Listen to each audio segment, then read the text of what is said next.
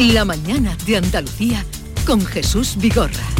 Acaban de dar las 9 de la mañana y el día por delante con Jorge González. Buenos días, Jorge. Hola Jesús, ¿qué tal? Muy buenos días. Hoy se celebra la primera reunión del nuevo gobierno de Pedro Sánchez. Tras la toma de posesión y el intercambio de carteras de este martes, el Ejecutivo echa a andar con un Consejo de Ministros que sin duda estará marcado por la ley de amnistía.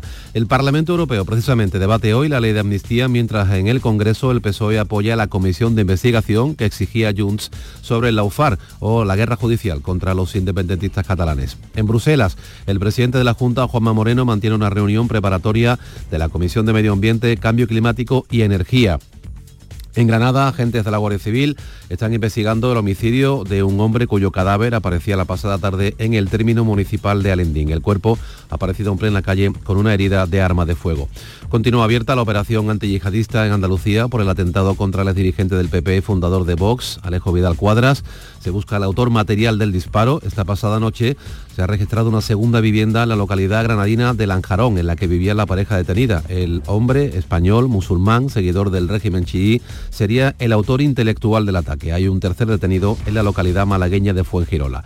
En Sevilla, una mujer de 77 años con movilidad reducida ha muerto esta noche en el incendio de su vivienda en el barrio de Los Remedios. Los bomberos han extinguido el fuego que se ha producido en el dormitorio de la víctima, pero las intensas llamas les han impedido poder acceder y rescatarla con vida.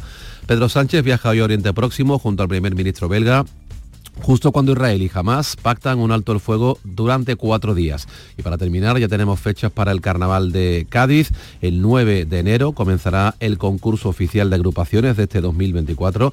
Terminará el 9 de febrero con la gran final en el Gran Teatro Falla. Gracias, Jorge. Ya ven, no hemos llegado todavía a la Navidad y ya estamos con el Carnaval. ¿A qué presión? ¿Qué rapidez? ¿Qué velocidad? ¿Tú tienes ya Bueno, yo creo que el gobierno- el piso de la playa para el próximo verano? Bueno, ya que estamos. No, no, pero yo creo que el gobierno con esta polarización que hay social y este malestar que se está canalizando en las calles está deseando que lleguen los turrones, las cenas navideñas, el Black Friday y, y todo lo que conlleva y que la gente se olvide un poco de la situación política de nuestro país. Hasta el Día de Acción de Gracia y todo. Todo es pisar el acelerador. todo. Sí, sí, a vivir que son dos días. Eh, bien, mm, ahora dentro de un momentito vamos a poder hablar o escuchar lo que nos quiere decir Alfonso Rodríguez Gómez de Celis, vicepresidente primero del Congreso de los Diputados, con quien hemos quedado y algunas de las cuestiones que aquí se han apuntado les plantearemos. Eh, eh, bueno, todo está por ver, hoy será el primer Consejo de Ministros. Lo que mm, esta mañana oíamos, bueno, es que tampoco nos sorprende tanto, ¿no? Que Puigdemont, a pesar de todo lo que, en fin, donde se ha erigido, y esta mañana eh, poníamos un corte donde volvía a decir que la justicia española es la peor de todas las de Europa. Dice unas cosas este hombre. Sí, la buena es... la- la- la- en fin, es que mm, un señor que se ha ido en un maletero no puede dar lecciones de nada. Va- va- vamos a escucharlo. Eh, la de la que una de Es la situación de la justicia en España, que es una de las peores de la Unión Europea. No muestra ningún interés en ser independiente ni en hacer ver que lo es. O sea, mm, es, es tremendo. La- El- una de las peores de todas de España, como si estuviéramos aquí. Pero el problema es que Puigdemont lleva seis años prófugo de la justicia española diciendo por toda Europa que es un preso político.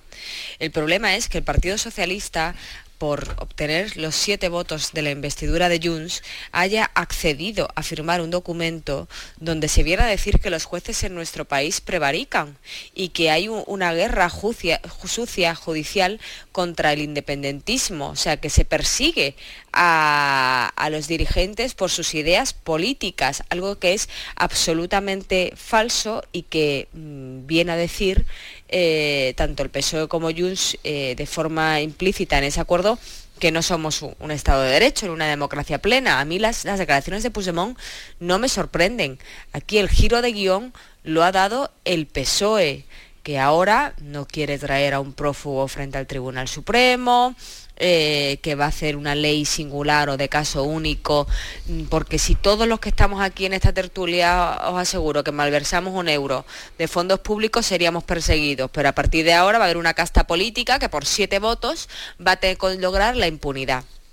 A mí lo de Puigdemont, insisto, no me sorprenden estas declaraciones, me sorprende lo que vaya a pasar hoy en el Parlamento Europeo, donde el Partido Socialista ha estado seis años defendiendo eh, seis años con sus europarlamentarios, seis años a través de los diplomáticos, que somos un Estado de Derecho donde se respetan las, garantías procesales de todos los investigados.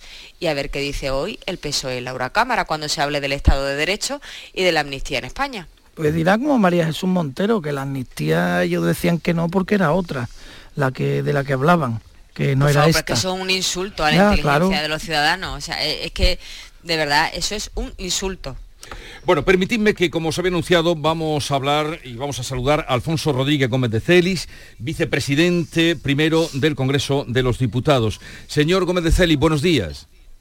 Muy buenos días, saludos desde Madrid. Eh, echa andar, mm, va a echar a andar la, legislatura, lo hará el próximo día 29 en una sesión extraordinaria presidida por el rey, por lo que hemos vivido eh, hasta formar gobierno, todo lo que ya llevamos pasado, ¿Cómo mm, presupone usted que será esta legislatura? ¿Será difícil? Pues sí, será difícil, claro. Será una legislatura difícil, compleja, pues como fue la anterior. Eh, aún así tenemos en el Congreso de los Diputados menos grupos políticos de los que había en la pasada legislatura, menos partidos políticos también, pero, pero sin duda pues tendremos que ir pues iniciativa a iniciativa, ley a ley, pues conjugando, pues intentando acordar pues con la mayoría del Congreso en cada una de las, de las oportunidades. Cuando entraba usted ya mm, para participar en esta charla, estábamos hablando de que esta tarde el Europarlamento va a debatir la iniciativa sobre la ley de amnistía y cómo afecta a nuestro Estado de Derecho. Mm, ¿Qué puede pasar en el Parlamento? Bueno, el Parlamento Europeo es un órgano político que dirimirá pues, opinará pues, lo que entienda desde el punto de vista político, que nosotros asumiremos y respetaremos perfectamente, lógicamente, pero quien decide es el Congreso de los Diputados. El Congreso de los Diputados eh, tiene la decisión eh, y el debate en las próximas semanas, en las próximas semanas, y en última instancia, pues quien decide también, en este caso ya desde el punto de vista jurídico, es el único que lo puede hacer, ya que anuncian, se anuncian eh, recursos, pues lo, hará el Tribunal Constitucional y una vez que el Tribunal Constitucional diga si eh, la iniciativa es plenamente constitucional o no, pues a partir de ahí ya pues tendremos todos que acatar esa decisión. O sea que lo que diga el Parlamento Europeo sobre la ley de amnistía no va a afectarle. Bueno, ya le digo que es un órgano político, nosotros lo estaremos atentos a lo que allí se produzca pero supongo yo que antes también habrán debatido la ley de amnistía que hace poca, poco tiempo se aprobó en Portugal o la que hace también no demasiado tiempo se aprobó en Francia o ya no dentro de la Unión Europea, pero sí un país europeo como el Reino Unido, una ley de amnistía donde se amnistía a terroristas con delitos de sangre, en definitiva, es, es una fórmula que se suele utilizar en toda Europa, incluso la Constitución alemana la, la tiene como como una de, los, de las dos posibilidades de derecho de gracia para los alemanes. En definitiva, es una fórmula utilizada y entendida yo creo que por parte de los europeos. Y mm, se va a tramitar por la vía de urgencia, ya sé que se va a decidir el día 12, pero usted como vicepresidente del Congreso, ¿qué nos puede decir? ¿Será por la vía de urgencia como se tramite la ley de amnistía? Bueno, hay una, hay una solicitud de una, amplia mayoría de grupos, de grupos políticos, y entonces nosotros pues en este caso la mesa, pues normalmente cuando esa solicitud se realiza, en el 100% de las ocasiones prácticamente la, asumimos como tal. Eh, señor Gómez de Celis, le pregunta también Manuel Pérez Alcázar, editor de La Mañana de Andalucía. Manolo, adelante. Buenos días, eh, vicepresidente. Eh, ayer, mismo, ayer mismo veía la luz la creación de unas comisiones de investigación en la Cámara Baja, en el Congreso. están acordadas con los grupos independentistas. Precisamente una de ellas va a versar sobre la denominada Operación Cataluña contra el independentismo catalán. Esta comisión de investigación pretende introducir el término que defienden los independentistas, el lawfare, lo que, lo que se denomina eh, la guerra judicial. ¿Ha habido guerra judicial en España contra el independentismo? Bueno, yo en la propuesta que realizaron ayer y que aprobamos en la mesa, en ningún momento, por ningún lado, aparece esto que me, dice. Lo que, lo, que, lo que plantean los grupos políticos, que ayer eh, la iniciativa aprobamos en la mesa, como digo, fue, por un lado, eh, la investigación sobre la trama corrupta de la policía política que se creó por parte del Partido Popular en el Ministerio del Interior, donde incluso el propio eh, exministro del Interior del Partido Popular hace pocos días ha pedido a la Fiscalía y al Tribunal que se, que se impute y que se condene al propio Partido Popular porque se benefició de toda esa trama, eso lo ha dicho el propio ministro, y por otro lado es una investigación muy parecida a la que propuso el Partido Popular sobre los atentados del 11M, casi casi eh, el título de la segunda iniciativa es calcada a la primera. Por tanto, esas son las dos iniciativas que ya aprobamos y sobre eso se debatirá en las comisiones de investigación. Quiere decir que el, el término lawfare, esa supuesta eh, guerra eh, judicial que, que defiende los independentistas que han sufrido, no va a estar sobre el tapete y en cualquier caso, desde el Partido Socialista, ¿qué opinan al respecto? Porque ayer mismo escuchábamos a Puigdemont en Bruselas decir que la justicia española, bueno, que la ponían entre dicho, ¿no? Ponía en entredicho la independencia de la justicia española. Bueno, ningún ámbito de ningún poder del Estado es perfecto, ni, el ejecutivo, ni el legislativo, ni tampoco el judicial. Nada, nada es perfecto. ¿Eh? Yo creo que, sufrimos todos, sufrimos imperfecciones y lo que nosotros creemos es que aquellos casos que los ha habido de persecución, de persecución política por parte de determinados jueces, por ejemplo, recuerdo en Canarias a la hoy secretaria de Estado, bueno ya no secretaria de Estado, la magistrada de Canarias, que fue condenada por un juez que después se demostró que fue por, por persecución política y este juez terminó condenado y con pena de cárcel, pues que se haga de esta forma y de esta manera, que cuando lo haya, que seguro que lo habrá, porque insisto, ningún ámbito, ningún ámbito somos perfectos, pues que se persiga, pues se persiga dentro de la propia judicatura y que para eso están nuestros jueces, que yo creo que deberíamos de poner a todos una altísima nota. Yo creo y nosotros los socialistas creemos que el ámbito judicial es un ámbito judicial muy preparado, muy profesional y al que hay que respetar siempre. Dice usted eh, que nada es perfecto, nadie es perfecto, que decía la película de Billy Wilder, pero mm, esas imperfecciones a veces hay que eh, pagarlas o esos errores. El Tribunal Supremo ha anulado el nombramiento de la exministra Dolores Delgado como fiscal de la Sala de lo Militar y acusa al fiscal general del Estado de favorecerla. Si esto es así, ¿alguien tendría mm, que dimitir o irse? ¿No le parece? Bueno, eh, yo lo que he leído después es que hay algún tipo de recurso o enmienda, o no sé exactamente bien, por, no me ha dado tiempo a verlo esta misma mañana, eh, por parte de la Fiscalía General del Estado. Eso pues tendrá su recorrido judicial, es algo dentro del propio ámbito judicial en el cual ni el Ejecutivo ni el Legislativo tenemos nada que ver y por tanto, bueno, pues se dirimirá en ese ámbito. pero mm, por lo que sabemos hasta hoy es que han desmentido eh, pues eh, esa mm, eh, al fiscal general del Estado, ¿no? Mm, por este nombramiento que han echado para atrás. Pero insisto que el, eso, eso está todo dentro del ámbito del Poder Judicial. El Poder Judicial también son los fiscales y por tanto se dirimirá en ese ámbito, en donde el Ejecutivo ni el Legislativo tendremos nada que decir.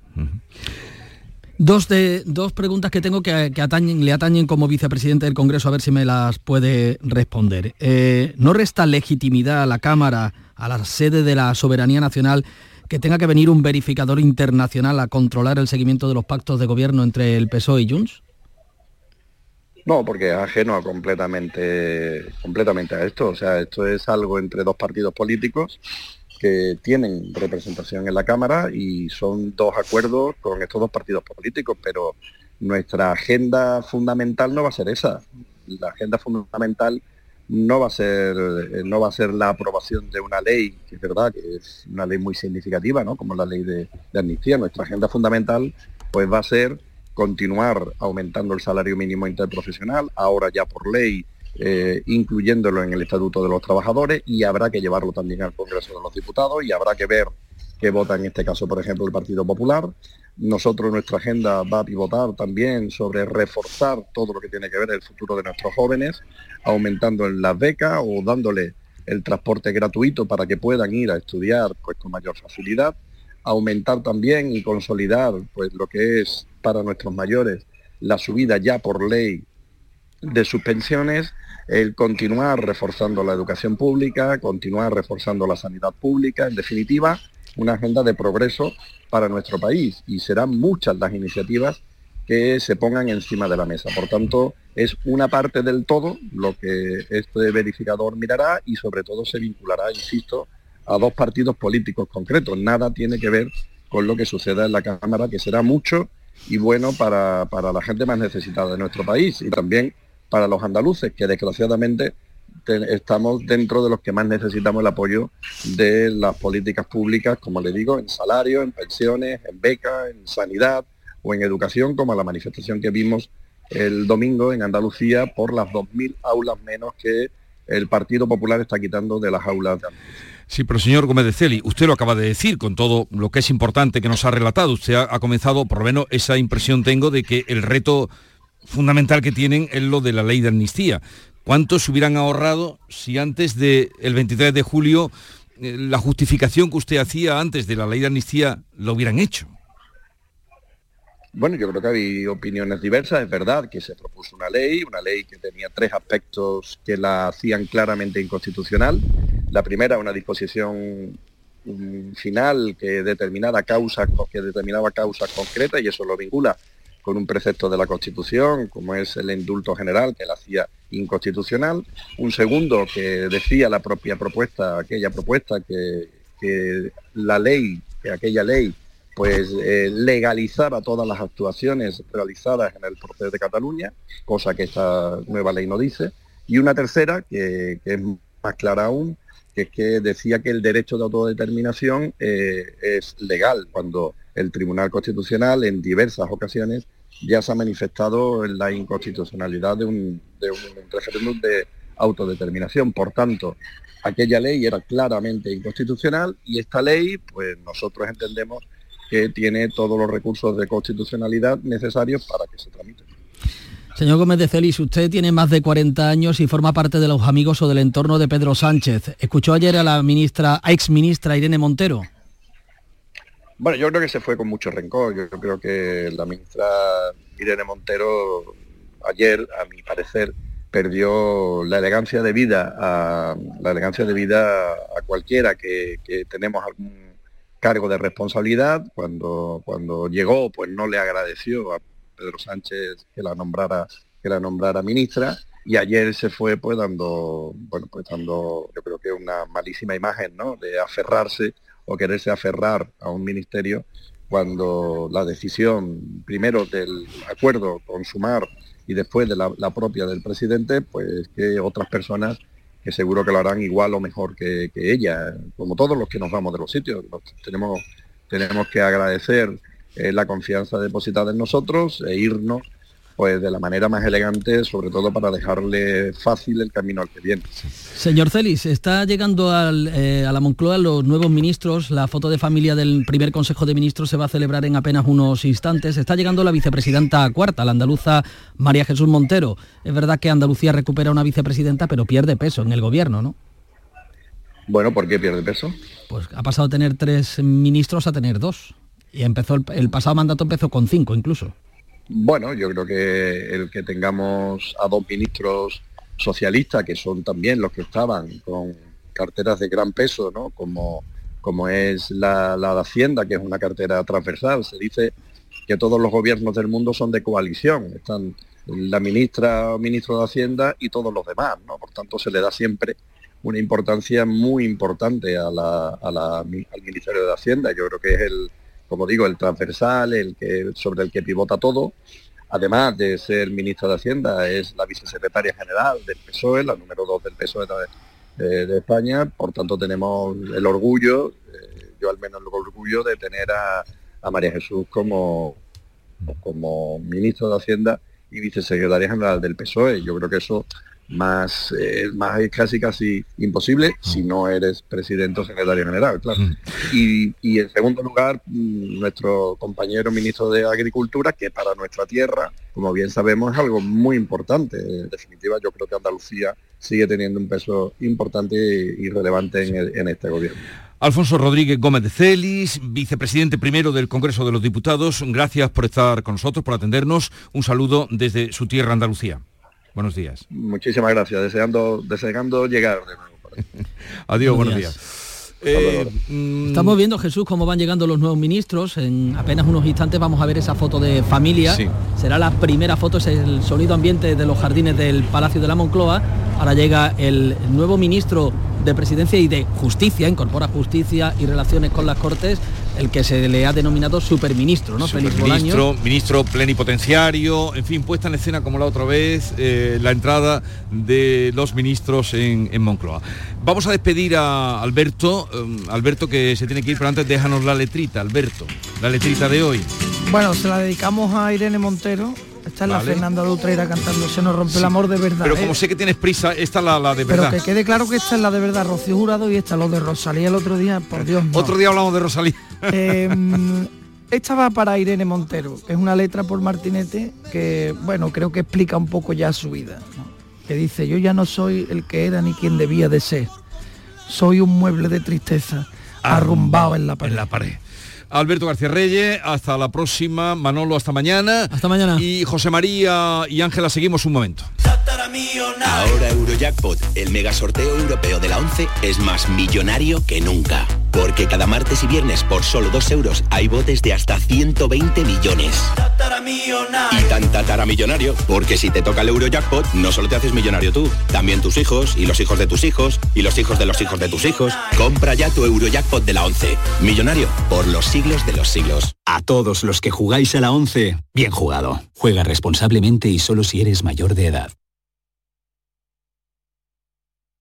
Disfruta el Black Friday con Social Energy. Llévate 200 euros en tu batería virtual con Quiroluz, con seguro todo riesgo incluido los dos primeros años y grandes descuentos con hasta 25 años de garantía en todas nuestras instalaciones de primeras marcas. Esta semana 20 meses al 3,55% TAE. Pide tu cita al 955 44 11 o socialenergy.es. La revolución solar es Social Energy.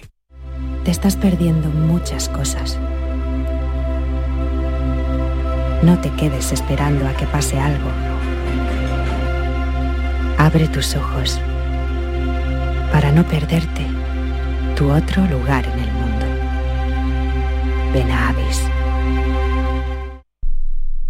Canal Sur Radio. En HLA Santa Isabel cuidamos de los más pequeños de la casa en nuestra nueva área de pediatría HLA Kids. Modernas instalaciones pensadas para mejorar la experiencia de los niños. Profesionales de referencia. Consultas externas. Hospitalización y urgencias las 24 horas. Calle Luis Montoto 100. Citas al 954-919-015. HLA Santa Isabel cuida de ti.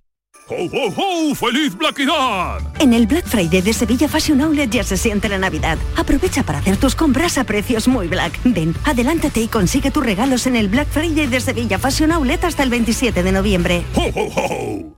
Aquí tiene, señor, su cuenta. No, no, ya me la darás en 2024. Esto solo pasa en los 10 días Nissan. Quedan 3 días para ir a tu concesionario, llevarte un Nissan con entrega inmediata y no pagarlo hasta abril de 2024. Ven y aprovecha las mejores ofertas antes de que se acaben. Festival Flamenco a beneficio de la obra social de la Hermandad de la Estrella de Sevilla. En recuerdo a Manuel Molina, maestros del flamenco por una buena obra.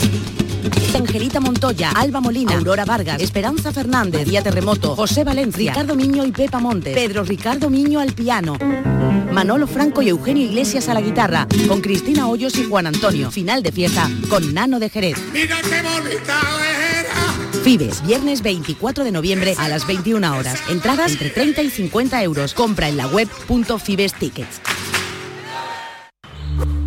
Este es Mario, entrenando duro como siempre tiene un promedio de 20,6 puntos, 5 rebotes y 8 asistencias. Creo que no me dejo nada. Ah, sí, va en silla de ruedas. Pero eso, ¿a quién le importa? En el deporte, que lo que importa, importe. Consejo Superior de Deportes, campaña financiada por la Unión Europea Next Generation, Plan de Recuperación, Gobierno de España. La Navidad comienza con la primera logroñesa, el mazapán de siempre, artesano, tradicional mazapán de Montoro, bombón de mazapán, turrón blando o torta imperial. 70 años de historia compartiendo contigo lo mejor de la Navidad. Mazapanes de Montoro, La Logroñesa. La Navidad en tu mesa. Es época de propósitos y la salud de tus piernas es importante. Ahora en Baricentro puedes ahorrar un 25% en tu tratamiento de varices sin cirugía. Únete a más de 45.000 pacientes satisfechos en toda España. Llama al 912 77 88 99 y cuida tus piernas con Baricentro. Líderes en salud vascular. La mañana de Andalucía con Jesús Vigorra. A esta hora de la mañana, 9.25, se está desarrollando en la Moncloa la llegada de los ministros, los nuevos y los que repiten en esa puesta en escena, como ya se hizo en la anterior eh, toma de posesión del gobierno, coreográfica, ¿verdad, Ángela? No sé si tenéis ocasión de verla, ¿dónde os encontráis? Eh, La verdad es que ahora mismo No. no, no tengo la imagen delante. pero yo te lo cuento. Las televisiones están dando que es una llegada coreográfica, llegan por los jardines, posan, hacen el posado en las escaleras, se abren las puertas eh, y entran dentro de, de palacio. En fin. La el típico posado, ¿no? De primera configuración de- del, del nuevo gobierno. Sí, pero creo que Iván Redondo, creo que Iván Redondo cambió la manera, ¿no? En la Sí. que llegaban, que llegaban uno a uno, la manera en la que tenían que detenerse un momento en la escalinata y, y todo ese ceremonial, ¿no? Todo ese oropel de, de cómo se la imagen tan importante. Sí, sí fue en la- este estilo que es el mismo que se hizo en la vez anterior con la llegada del gobierno de Pedro Sánchez es eso pues entrar por los jardines posado luego ya saldrán todos supongo y posarán en la en la escalinata Eh, Ángela eh, aprovechando que tú además eres experta en tribunales le preguntaba a Gómez de Celis pero en fin lo ha despejado mm, con una mm, diciendo que habrá un recurso pero esto de que el Tribunal Supremo haya anulado el nombramiento de la ministra de Justicia Dolores Delgado como fiscal de sala de la sala de lo militar, ¿esto qué recorrido puede tener? Eh, a ver, yo creo que esto, lo primero que hay que decir es que las sentencias del Tribunal Supremo son firmes siempre y que lo único que queda ya, que no es, una instancia jurisdiccional, eh, es recurrir por vulneración de derechos fundamentales ante el Tribunal Constitucional. Pero el recorrido judicial como tal, la última instancia jurisdiccional en nuestro país es el Supremo, con lo cual esta sentencia es firme y de obligado cumplimiento. Y luego, Jesús, a mí me gustaría decir que llueve sobre mojado, que ha habido siempre fiscales generales eh, que, son, hay que, hay que recordar, los distintos gobiernos de distinto color y signo nombran a los fiscales generales para llevar la política criminal del Estado. Y suelen nombrar a perfiles jurídicos con los que tienen sintonía y ha habido fiscales generales de un signo y de otro, nombrados por PP y PSOE, con alta carga ideológica y con gran vinculación a los distintos gobiernos. Pero lo que no ha habido nunca, nunca, es el sectarismo y el nepotismo que ha desarrollado tanto Dolores Delgado como fiscal general, como el actual fiscal general en funciones, Álvaro García Ortiz, en la dirección del Ministerio Fiscal. Llevamos tres sentencias anulando nombramientos de ascensos a fiscales de la máxima categoría, a fiscales de sala por parte del Tribunal Supremo en el último año y medio. Es que no se ha premiado en nada la meritocracia es que el Supremo lleva tres sentencias demoledoras.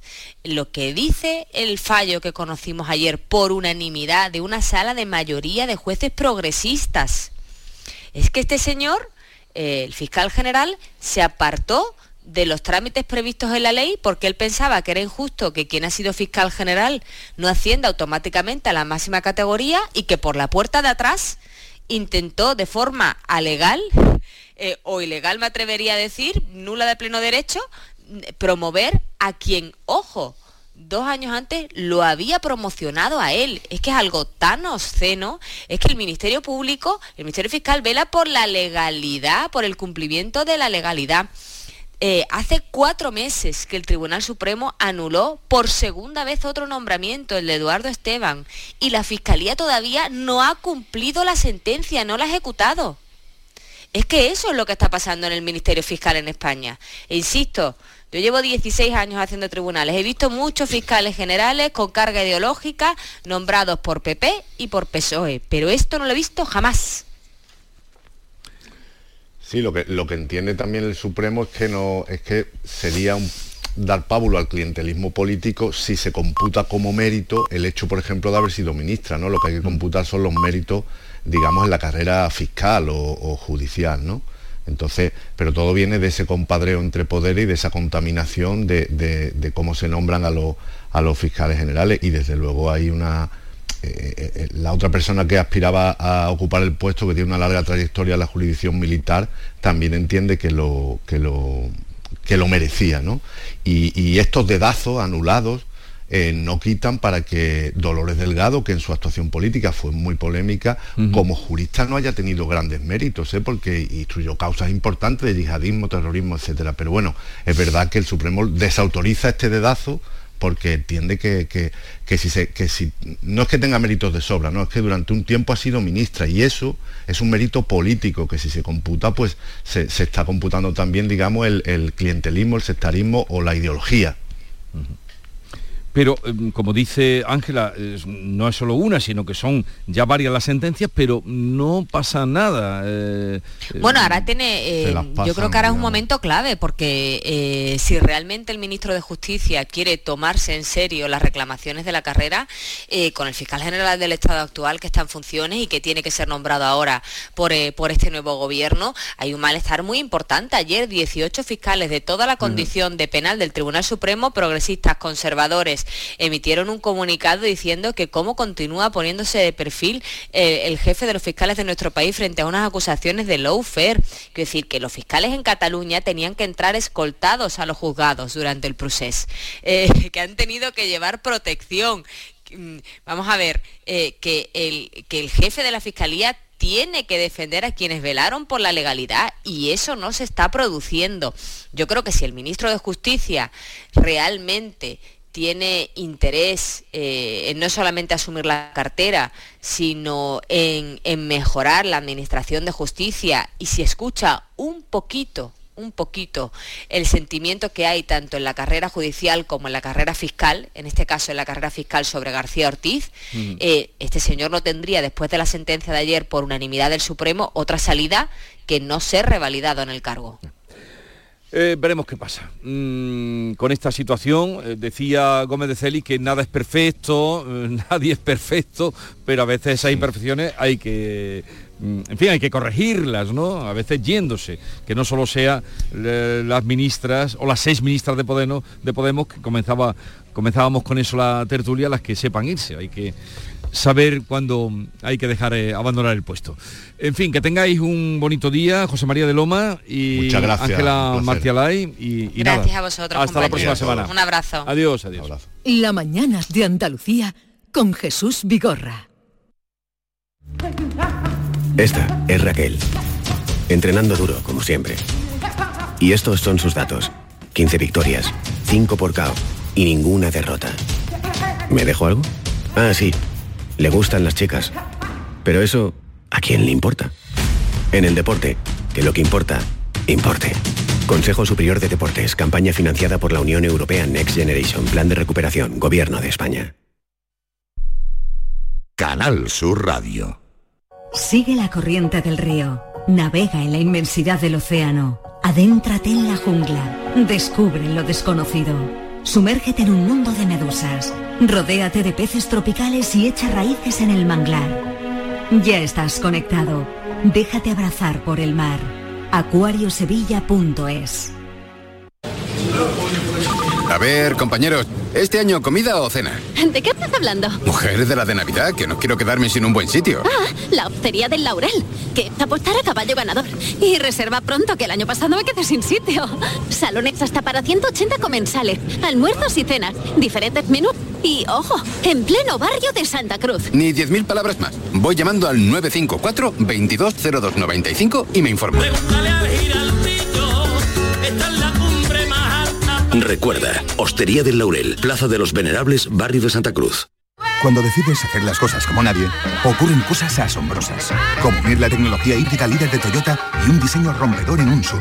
Toyota CHR Electric Hybrid, con sistema multimedia Toyota Smart Connect con servicios conectados gratis. Estrena la hora sin esperas. Lo extraordinario se hace de frente. Te esperamos en nuestro centro oficial Toyota y Paljarafe en Camas, Coria del Río y en el polígono Pisa de Mairena. Consigue tu mejor versión en Clínica Escobar, tu clínica de cirugía plástica y estética de confianza en Sevilla y Huelva. Especializados en rejuvenecimiento facial, expertos en cirugías de párpados, nariz y orejas y corporales, resaltando las cirugías de mamas, abdomen. La honestidad, seguridad y confianza caracterizan a nuestro equipo. Más información en clínicaescobar.com. Los fines de semana nos despertamos en los mejores rincones de Andalucía para que conozcas su historia, su cultura, sus curiosidades, sus leyendas. Te invitamos a conocer una Andalucía llena de talento, hermosa, fascinante y única. Andalucía nuestra, los sábados y domingos desde las 7 de la mañana en Canal Sur Radio con Inmaculada González. Contigo somos más Canal Sur Radio.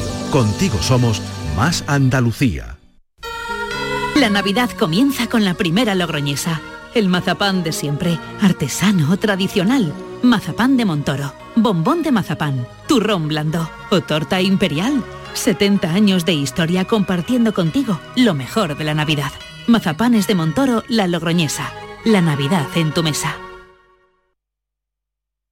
Tú tienes la receta para tener cielos más azules y bosques más verdes. Porque cuando ayudas al sector farmacéutico a eliminar los medicamentos y reciclar sus envases, entre todos estamos cuidando del medio ambiente. Lleva los medicamentos que ya no necesites o estén caducados al punto sigre de tu farmacia. Tú tienes la receta para cuidar el planeta.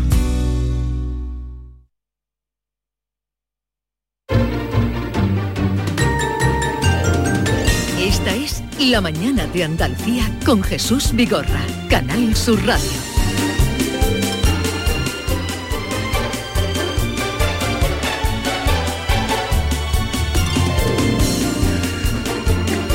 Vamos a la otra tertulia, eh, esperada tertulia con Maite Chacón. Buenos días. la Buenos Chacona. días. Buenos días a todos, la Chacona. La Así Chacona. me llamaban en el instituto, la Chacona.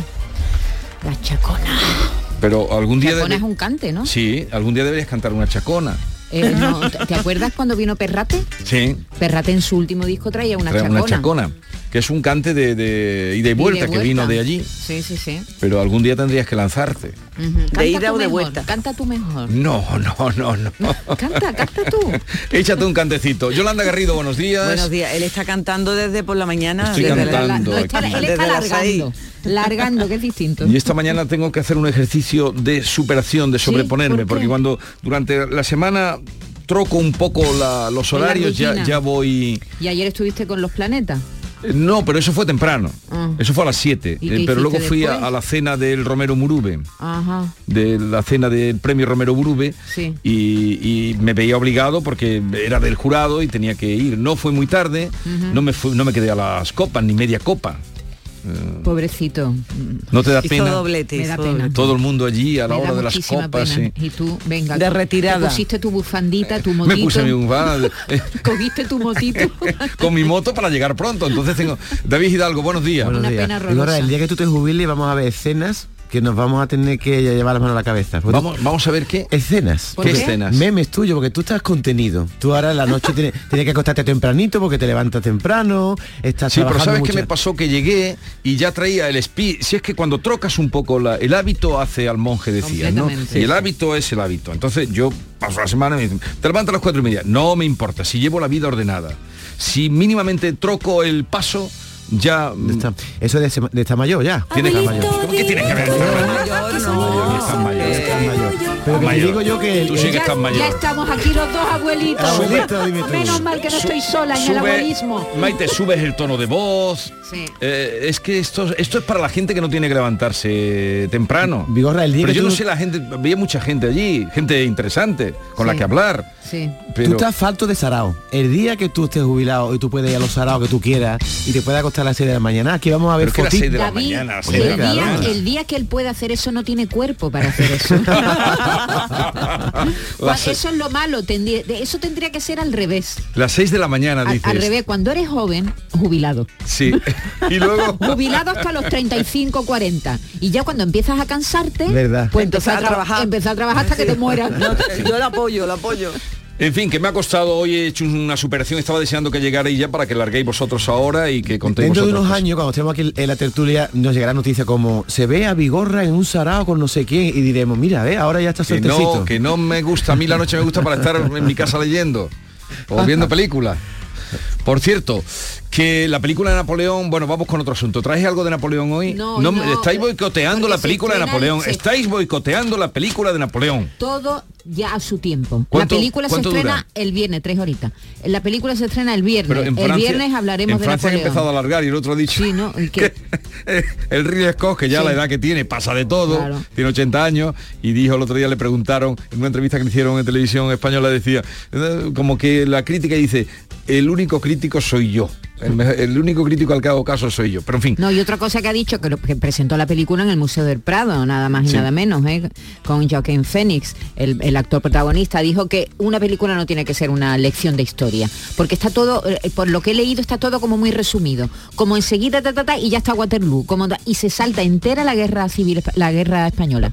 La, la- la guerra que tuvo en Ya, España. ya, ya, Se la salta Pero entera. no fíjate- hace- La invasión. La invasión Pero- no se la no hace Pero ninguna fíjate que referencia. de, de Napoleón, ¿qué persona? Hay 200 corre. películas. Sí, sí, sí, Hecha. hay muchas Bien, películas. David, empiezas tú hoy con el abogado, abogado de Shakira que afirma que el enamoramiento de Piqué le ha costado 120. Sí, sí, el titular me parece muy fuerte. Ha dicho esto el abogado, dice, enamorarse de Sergio Ramos le habría costado menos dinero. Shakira.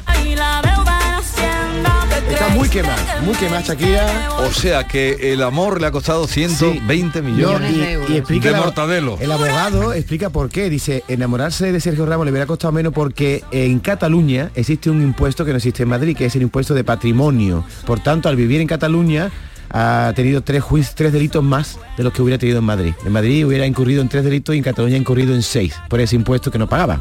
Ya. El caso es que, bueno, ella dice el abogado, Pau Molins, que ha pensado en el bienestar de sus hijos para llegar a ese pacto. ¿eh? Los abogados le recomendaban ir a juicio, estaban convencidos de que podían ganar, pero la cantante ha querido evitar el desgaste de un juicio, lo que el abogado llama la pena de telediario, que está sentenciada ya, ¿no? Desde el principio, y para su imagen pública e internacional. Así que ella al final ha pagado 400.000 euros para quitarse la, la prisión y 7 mi- con 3 millones de sanción por el fraude. Al final ha pagado cerca de 24 millones por claro, todo esto. porque los 14 millones que dejó de, de, mm, declarar también los pagó. Ha pagado lo que dejó de declarar más Sí, la multa. más la multa. Más la multa. Y, y- y ha ascendido de 14 pasado a, a esa cantidad. Oye, la AEMET avisa a Maite de Sí. que llega, será verdad, el latigazo invernal. Solo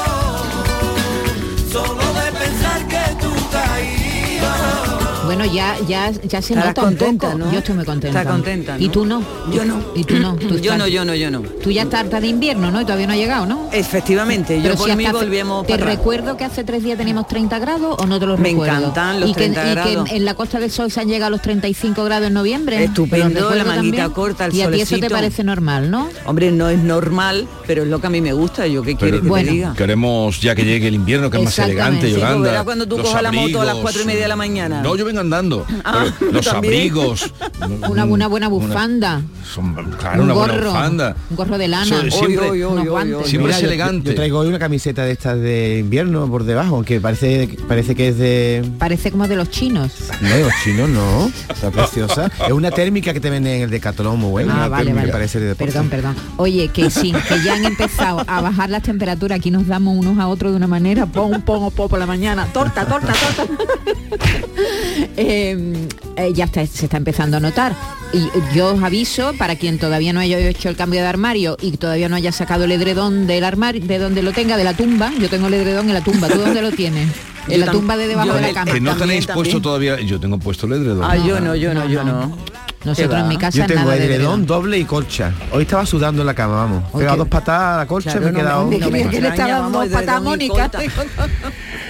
Bueno, que llega, el, sobre todo el viernes, la madrugada del viernes donde más se va a notar, tampoco es una ola de frío, mucho cuidado. ¿eh? Entonces, ¿por qué le ponen esos nombres del latigazo? Latigazo invernal. El latigazo cervical, no, invernal. Invernal. Invernal. Así que cambio de armario y el edredón a mano, porque ya, ya está, sobre todo las mínimas, es donde más se va a notar. Elon Musk se burla de una empresa de inteligencia artificial utilizando con un tuit viral el Risitas ha vuelto, ya lo había hecho antes, el Risitas, cuñado. Me llama el cocinero. Risita, ¿qué? Ve por la paellera. Venga, que las dos de la tarde ya están aquí. Miren, bañador. Mira. Bueno, pues Elon Musk se ha convertido dentro de su propia red social X, antes conocida como Twitter, en todo un influencer. Ha utilizado la plataforma para atacar a una de las empresas que él mismo cofundó, Sí. OpenAI, inteligencia artificial, y lleva varios días, eh, bueno, pues rodeada de polémica porque han despedido al cofundador y director ejecutivo. Eh, lo acusan de que no era clara en sus comunicaciones eh, al resto de la junta directiva de Sí. la compañía. Lo han, lo han despedido, que por cierto ya lo ha contratado Microsoft, porque esta gente se lo quitan de un sitio para otro. Bueno, pero ha utilizado, ha puesto en X, antes Twitter, un vídeo del Risita de cuando estaba con Jesús Quintero en Ratones Colorados en Canal Sur Televisión. Por cierto, hay novedad, no, te quiero No, no, no, desmentir, pero al parecer Sam, Sam, Sam Altman, el. CEO de Open, que ahora no se dice AI, ¿tú sabes cómo se dice ahora? No. Mira, lo apunto aquí. Open AI. Sí. Ah, Open AI. bueno. Bueno. Pero el ha contenido. vuelto Ha vuelto. hace una hora.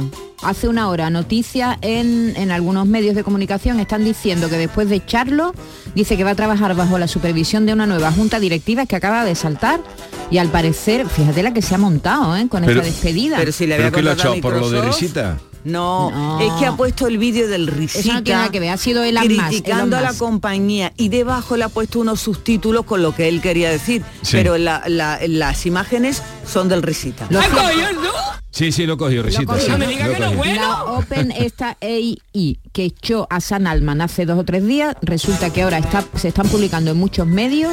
Dice, el mundo, por ejemplo, cede, Open AI cede a la presión de la plantilla y reincorpora a Sam Altman y sustituye a la Junta que lo destituyó. ¿Qué os parece?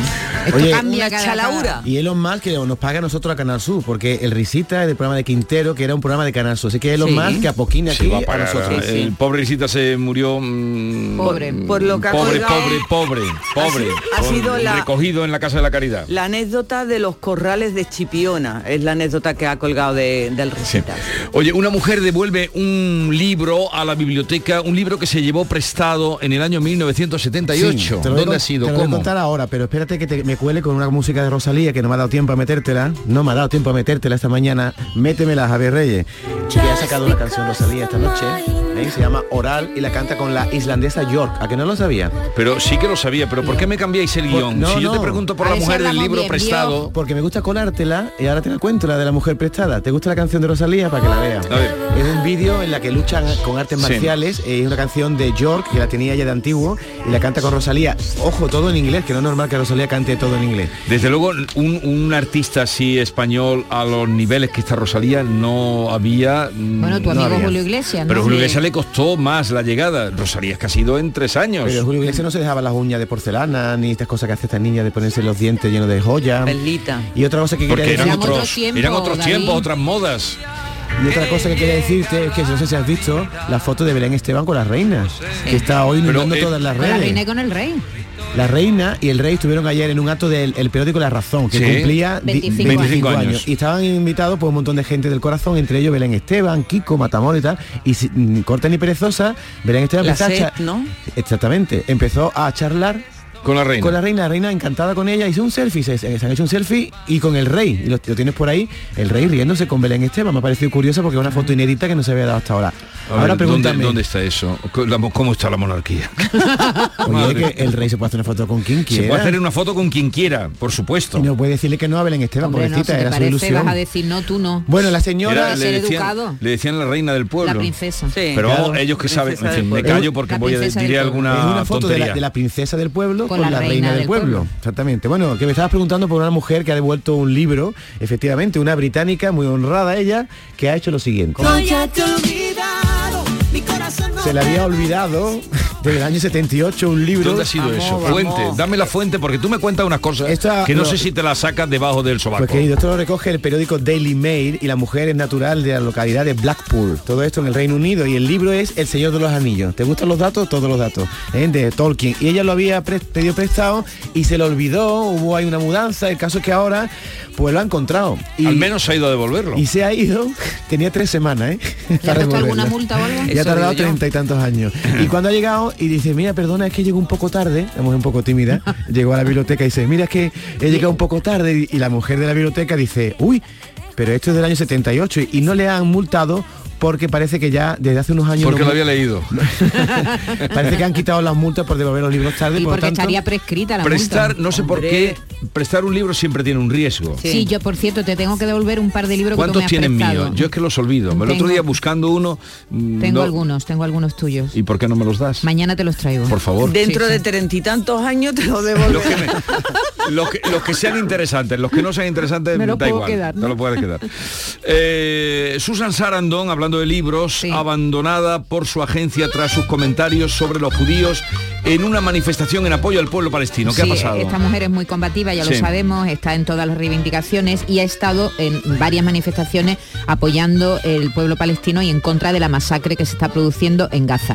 Y ha hecho una reflexión, ha dicho, hay muchas personas que tienen miedo ahora, en este momento, de ser judías y están empezando a probar lo que se siente al ser musulmán en este país tan a menudo sujeto a la violencia. Y este comentario ha sentado fatal en su agencia porque además el director de la agencia, con el que lleva trabajando ya una- unos años, es judío. Y entonces, pues, mm, la, la han echado directamente. Ya no van a, a contar con ella y punto. Pero también al hilo de esta noticia quería recomendaros una película. No he terminado de verla porque ya me quedé dormida, porque yo también me levanto temprano y eh, no he terminado de verla, pero me ha parecido muy interesante. ¿Qué Se llama? Oslo y está basada en una obra de teatro que tuvo además premios Tony, el premio más importante de Tony en 2017, que fue cuando eh, eh, T.G. Robert la, la escribió, ¿no? Y, y se llevó a, se representó. Está protagonizada por Ruth Wilson y Andrew, Andrew Scott y cuenta, la historia está inspirada en los contactos secretos que condujeron a los acuerdos de Oslo del año 1993, ¿m? que ahora cumplen 30 años, ¿no? 1900, es que no, no sé sumar ni rezar. 1993 ahora, 30 años, ¿no?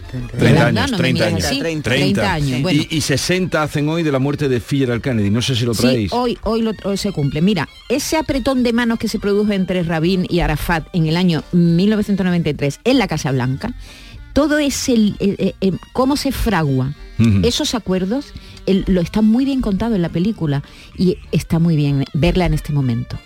Porque no, no, en, en una plataforma, en HBO, en HBO se ve. Eh, la recomiendo. Está Ah, muy bien. a ver, las durísimas condiciones que impedirían a Mary de Dinamarca divorciarse de Federico. ¿Por qué? Pues mira, eh, Mary de Dinamarca sigue en boca de todo eh, tras las fotografías de Federico de Dinamarca con Genoveva Casanova. Ella se ha quitado de en medio, Mary no quiere contar nada, está como desaparecida. Eh, por lo visto ha habido más escándalos en el pasado, pero bueno, ha quedado la cosa como tal. Antes de casarse hicieron un preacuerdo, pero estando ella embarazada de su segundo hijo, hicieron, le hicieron firmar Otro. otro en el que, bueno, pues no mm, tendría compensación económica ah, si se divorcia, incluso ni siquiera una residencia a la altura de, de las circunstancias de No la le dan un familia. palacio, vamos. No, no le darían un palacio.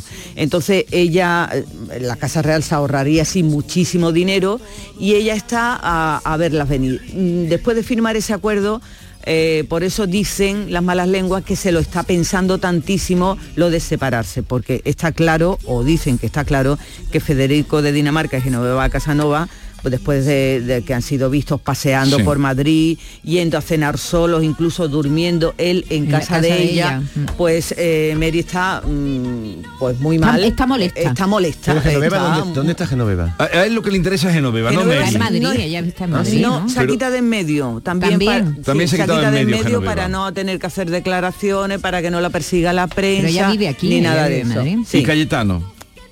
Cayetano, Cayetano. incluso ha estado eh, defendiendo a su exmujer en los últimos días. ¿Quieres saber algo más? No, la verdad que no, porque me voy a meter en un lío. Como diga algo. Una mujer fallece en el concierto de Robbie Williams. ¿Y esto qué noticia es? Mira, realmente esto es para una noticia que es triste, pero para que aprendamos a cuando nos vamos de los conciertos no saltarnos las sillas. Que esta señora de 70 años estaba en Australia en un concierto del británico Robbie Williams en Sí. Sydney y se ha caído porque cuando la gente abandonaba el recinto al acabar el espectáculo intentó pasar por encima de las filas de asientos para salir antes. Con 70 años. Con 70 años, perdió el equilibrio. Eso no lo hago ni yo. Se cayó hasta cuatro días en coma y se ha muerto. Entonces, no es una noticia bonita, pero deberíamos aprender a que, como dice la ministra Irene Montero, le han dicho de ella, hay que saber irse. No, hay no, que saber ella irse no de lo ha sabido. No dicho, No, no que dice ella, ella. hay que saber irse de los sitios, señora. Oye, eh, el verdadero nombre de Bansky, Sí, ah, Pero sa- s- sabes que esto es un secreto. pero es cierto. eh, ¿Quién? Bueno, al, al parecer ahora se han dado cuenta de que eh, hace 20 años, mm, cuando este chaval tenía 20 años, Sí. es decir, que ahora, ahora tiene 43, eh, hizo, eh, mm, eh, concedió una entrevista a la BBC. Sí. Y entonces el reportero le preguntó, le interrogó sobre su verdadero nombre y le dijo, ¿se llama usted Robert Banks? Y él dijo, no, me llamo Robbie, no Robert, Robbie.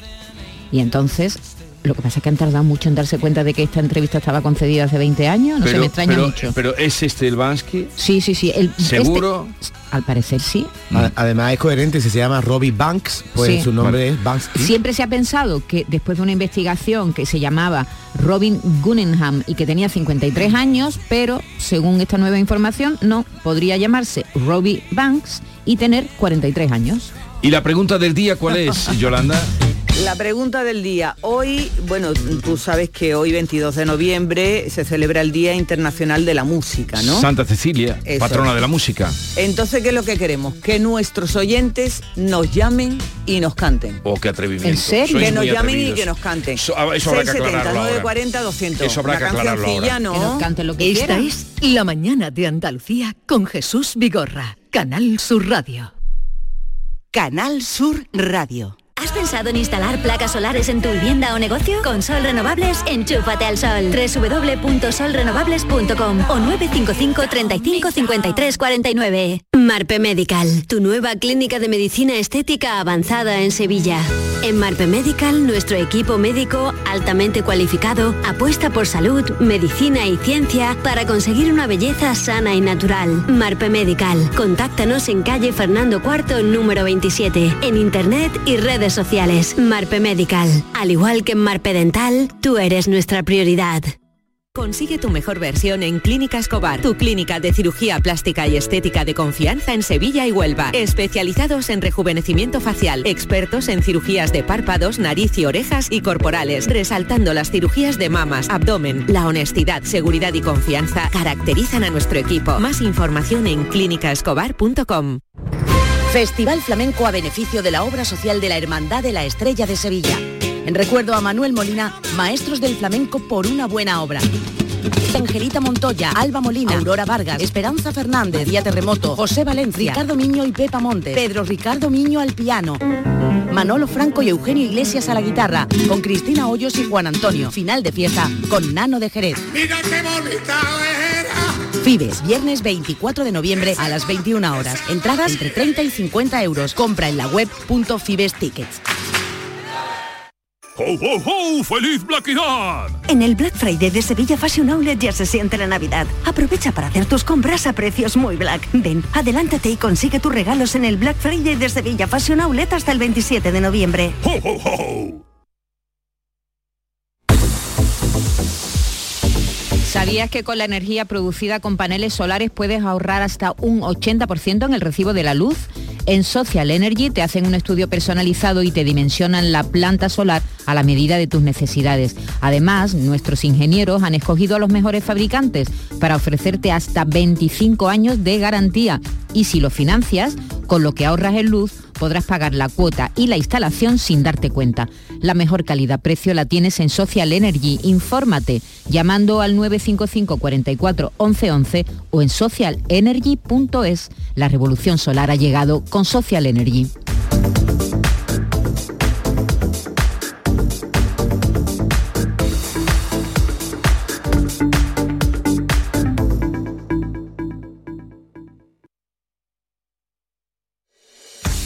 Si la familia entera comparte tarea, el trabajo de casa repartido no cansa. Campaña de sensibilización sobre corresponsabilidad. Plan Corresponsables. Ministerio de Igualdad. Gobierno de España. Junta de Andalucía. Comemos el viernes, salimos el viernes, quedamos el viernes, cine el viernes, cumple el viernes. Porque todo lo bueno pasa el viernes, este Black Friday podrás ganar hasta 6 millones de euros con el cuponazo de la 11. Además, entra en cuponespecial.es y podrás conseguir fantásticos packs de tecnología, moda o entretenimiento para disfrutar del Black Friday. Descubre por qué todo lo bueno pasa en viernes con el cuponazo Black Friday de la 11. Bases depositados ante notario. A todos los que jugáis a la 11, bien jugado. Juega responsablemente y solo si eres mayor de edad.